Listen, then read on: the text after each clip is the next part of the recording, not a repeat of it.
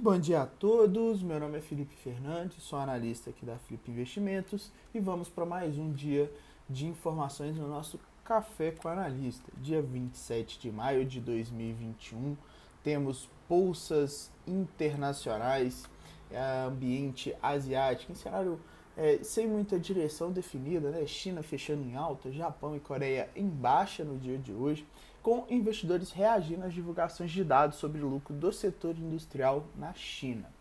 Já no ambiente europeu, também temos negociações sem direção, com o Eurostox, né, o principal índice europeu, em alta, junto com a França, e a Alemanha e Reino Unido, no momento, negociando em baixa. Nos Estados Unidos, vamos colocar o cenário levemente negativo após ali o presidente do Fed comentar sobre a diminuição, a possibilidade né, da diminuição de estímulos é, que são aguardados pra, para os próximos tempos, tá? considerando que a economia vem evoluindo muito bem e os investidores ficam no aguardo né, de dados de seguro-desemprego e PIB que vão sair hoje, beleza? O ambiente de moedas temos o índice dólar em leve queda e caindo também frente às moedas emergentes no dia de hoje, acompanhando né, o movimento de alta de juros nos Estados Unidos. Leve movimento de alta, tá? Ambiente de commodities, temos metais em queda no dia de hoje, petróleo segue em queda de quase 1% no momento, commodities agrícolas, ambiente levemente neutro e minério de ferro aliviando né, movimento de alta hoje. Ambiente político e econômico brasileiro, temos nessa quarta-feira o ministro da Economia, Paulo Guedes, afirmando que o governo lançará um programa de qualificação de jovens trabalhadores dentro das empresas com pagamento de um bônus no valor total de 600 reais, com custo dividido igualmente entre o governo e as empresas.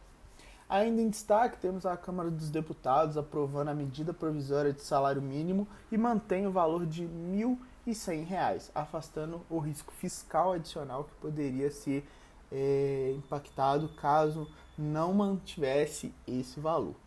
A Casa também aprovou é, é, a medida provisória que fixa em um quarto de salário mínimo a renda per capita máxima para que uma família possa receber o benefício de prestação continuada.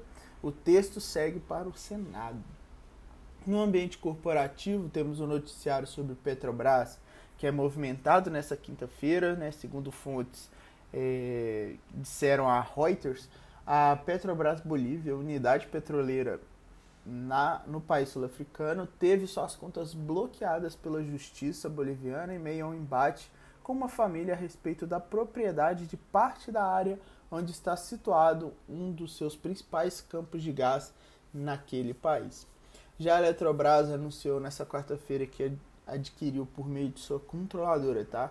É, CGT Eletrosul, uma fatia de 49% da transmissora sul-litorânea de energia. Já o BNDES confirmou né, que está encerrando ali suas participações na Clabin.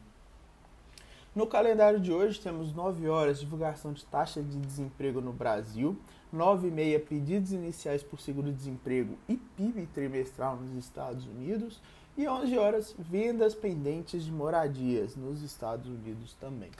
No mais, pessoal, convido a todos a part participar do nosso call às 10 horas no YouTube. Qualquer dúvida eu posso retirar para vocês lá no nosso ambiente ao vivo ou nos nossos grupos de interação.